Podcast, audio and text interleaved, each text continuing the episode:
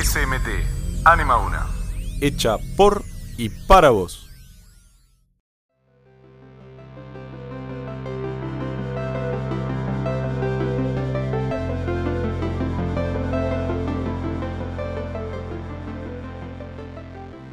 Este es un nuevo episodio de La Máquina del Saber. Somos de quinto grado. Quien les habla, Sebi. Y también me acompañan Ramón, Emilio, Benja. Hoy vamos a hablarles sobre la Revolución Francesa y los Estados Generales.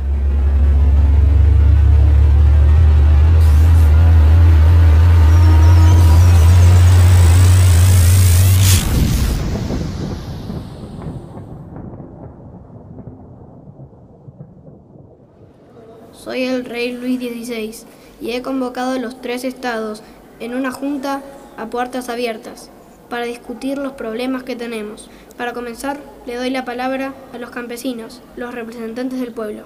Necesitamos que nos bajen los impuestos. Dormimos en la calle. Nos estamos muriendo de hambre. Nos sacan las cosechas. El rey es un enviado de Dios. Su voluntad es santa. No somos quien para cuestionar sus actos. Además, no podemos bajarle los impuestos porque tenemos una guerra con Inglaterra y necesitamos esos recursos. Silencio en la sala. Doy por terminada esta junta. No se habla más.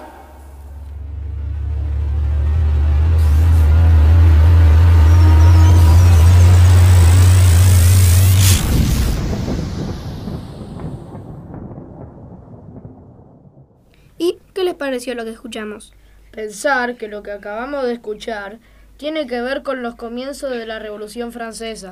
Un poco ruidoso me pareció. Pero, ¿cómo que ahí empezó a formarse la Revolución Francesa? Explícanos un poco más. Y porque los campesinos y la gente común querían una vida mejor y más igualitaria y lo plantearon y empezaron su lucha. Una lucha que duraría bastante. Fueron a la Bastilla en búsqueda de igualdad y realizaron protestas frente al rey y comenzaron a cuestionar su poder. Claro, y ahí comenzó el fin de la monarquía y empezó a gestarse la república. Sí, igual fue un proceso que llevó mucho tiempo. No nos olvidemos del papel que cumplieron los pensadores de la Ilustración, Rousseau, Montesquieu y Voltaire. Claro, Voltaire proclamando el valor de la libertad, de la libre elección de las personas. Imagínense que planteó que las personas eran libres para elegir su religión. Y Rousseau defendiendo la soberanía popular, es decir, el poder del rey no venía de Dios, sino de quienes lo proclamaban y elegían. Hoy para nosotros es algo de todos los días, pero en ese entonces era impensado. Y Montesquieu, que fue el promotor de la división del Estado en tres poderes, ejecutivo, judicial y legislativo.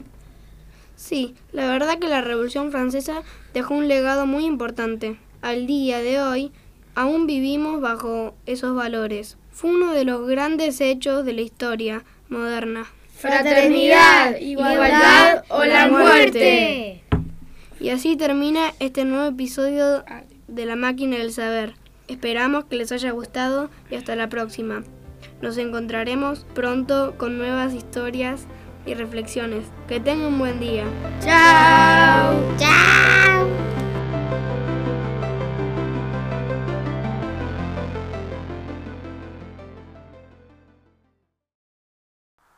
Radio SMT, Anima una. Hecha por y para vos.